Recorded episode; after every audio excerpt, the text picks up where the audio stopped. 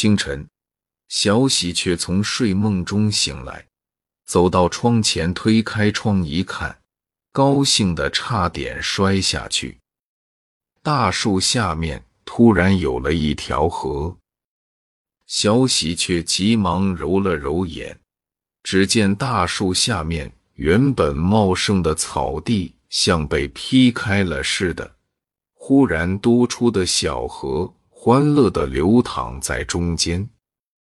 小喜鹊扑棱着翅膀就飞了出去，在森林的上空大喊着。森林里有了一条河。一个小时后，森林里的动物全都跑到了小喜鹊住的大树下。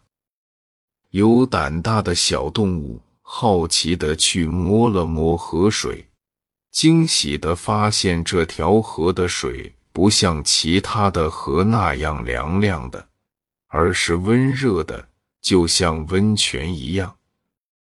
森林里最老的大熊背着手在河边走了走，微笑着说：“这不仅是一条神奇的河，还是一条温暖的河。”听说这件事后，倒霉狗第一时间联系了大熊。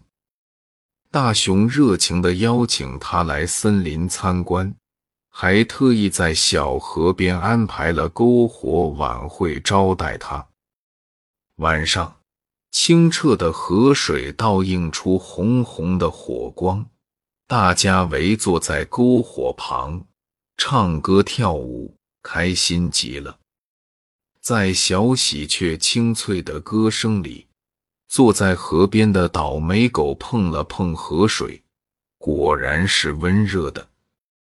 他忍不住说：“这温度真是太好了，好想跳下去泡个澡。”小老鼠听见后，也拿尾巴拨了拨水，然后马上缩了回来。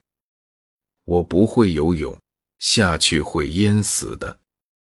我还没有找到我的好朋友团团，还没和他一起实现我们的梦想呢。而作为人类嘉宾的淘淘偷偷的想：要是用这条河里的水做乌云，下的雨是不是也是热热的？看着大家快乐的样子，大熊撩着胡须，笑呵呵的。可是过了几天，这条温暖的小河不见了，就像它的出现一样，悄无声息。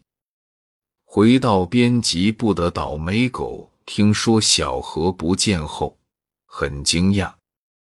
但当听说森林里的小动物并不难过时，他愣了愣，然后笑了，因为他知道这条流过森林的河曾经温暖过他们。